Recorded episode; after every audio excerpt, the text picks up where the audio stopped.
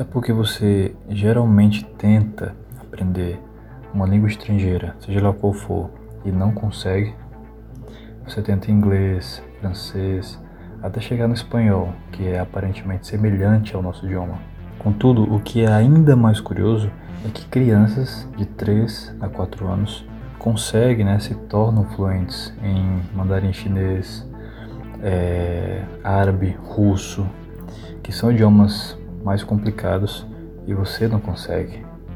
Você fica lutando por anos para aprender apenas o inglês ou o espanhol e ainda não consegue. Por que isso acontece?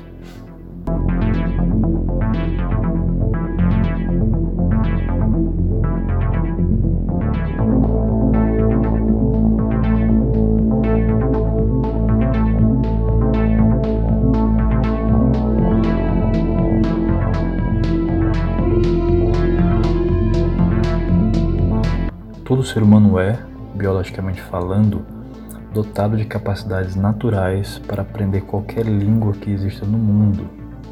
A diferença entre uma criança que consegue se tornar fluente em idiomas complicados e você, adulto e letrado, que fica patinando por vários anos, não se torna fluente em uma segunda língua e ainda fica achando que não leva jeito para isso, está na maneira como você aprende. O problema está definitivamente na ordem e no método em que você tenta aprender o idioma. Daí te pergunto, como você não leva jeito para isso se você já fala o seu idioma nativo?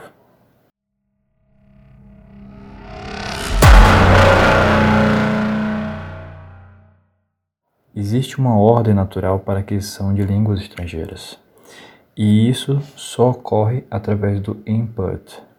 Mas afinal, o que significa input?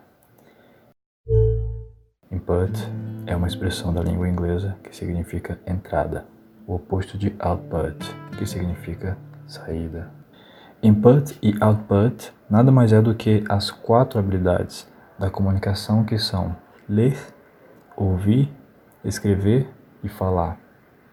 Onde ler e ouvir é tudo que entra através dos olhos e ouvidos, e sendo escrever e falar as saídas, onde expressamos a escrita e a fala através das mãos e boca.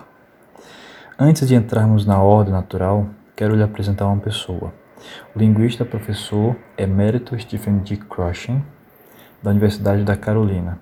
Bom, a ordem natural é uma das cinco hipóteses de aquisição de uma segunda língua, publicada em 1982, em seu artigo Principles and Practice in Second Language Acquisition.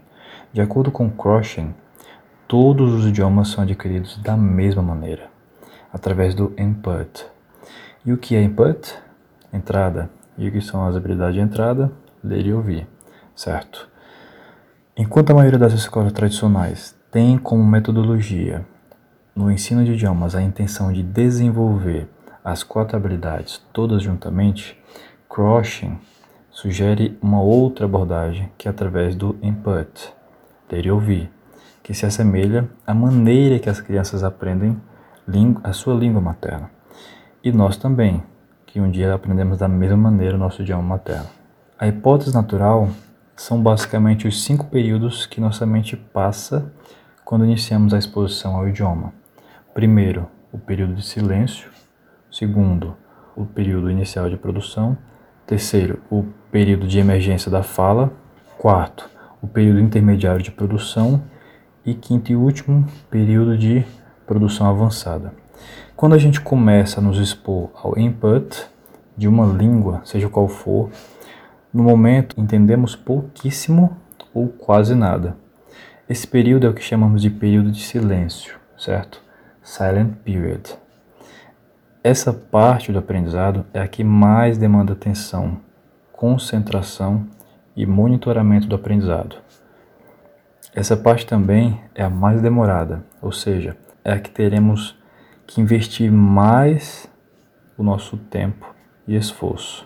Uma coisa muito constante nesse momento e que acontece bastante, eu vejo muitas pessoas desistindo por conta disso, é, é que no momento de silêncio parece que tudo que você aprende não fixa, parece que tudo cai no esquecimento. é estranho esse momento de silêncio em nossa mente, mas para Crushing é totalmente normal. Eu vejo esse momento de uma maneira mais técnica. Quando geralmente isso acontece comigo, eu faço duas coisas. Primeiro, eu começo a praticar a escrita de forma agressiva, mesmo utilizando tradutores. E segundo, ouço materiais do meu nível de forma consciente e inconsciente. Se você tiver dúvida disso, me pergunte nos canais de suporte da IP ou no direct do Instagram. Mas enfim, chega um momento que você consegue né, entender e as coisas começam a, a se encaixar e fluir um pouco. Você começa a ter os primeiros diálogos escritos e conversações, mesmo que iniciais. Essa parte é o período inicial de produção, Initial Production Period.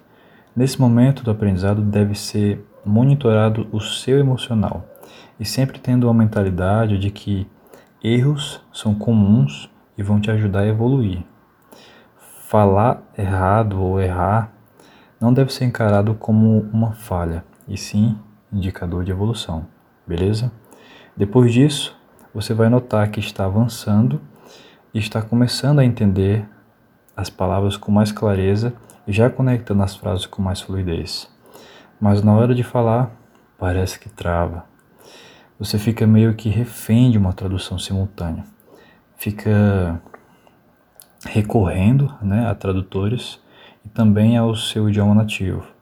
Esse período é chamado de emergência da fala, Emergency Period of Speech, que é quando você fica recorrendo a dispositivos, sejam eles internos e externos, de forma emergencial, para conseguir se comunicar. Tá? Isso é normal, é, é normal isso acontecer, e o segredo aqui é começar a pensar em aumentar significativamente o seu vocabulário, porque toda emergência aqui é causada pela falta de vocabulário. No período intermediário de produção, Intermediate Production Period, o aprendiz já consegue ler, escrever e se comunicar, mas sempre vai sentir uma lacuna. Algumas expressões que não entende, uma palavra que uma palavra nova que não conhecia ou um, uma palavra que não consegue entender quando é pronunciado. E esse momento é totalmente normal e mostra que você está avançando. Então continue aumentando o seu vocabulário e continue se comunicando no idioma em questão até chegar no próximo nível, até você sentir que a comunicação está fluindo.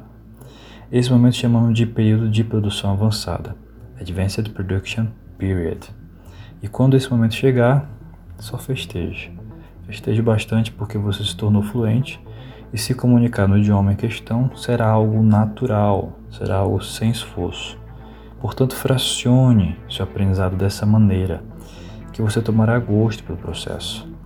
O seu cérebro, ele sofre três tipos de processos mentais em diferentes níveis durante a exposição ao idioma, que são 1. Um, crescimento, onde você aprende palavras novas, refina o significado de palavras já conhecidas, aprende padrões gramaticais mais avançados, melhora a precisão da pronúncia e desenvolve habilidades retóricas mais adaptadas.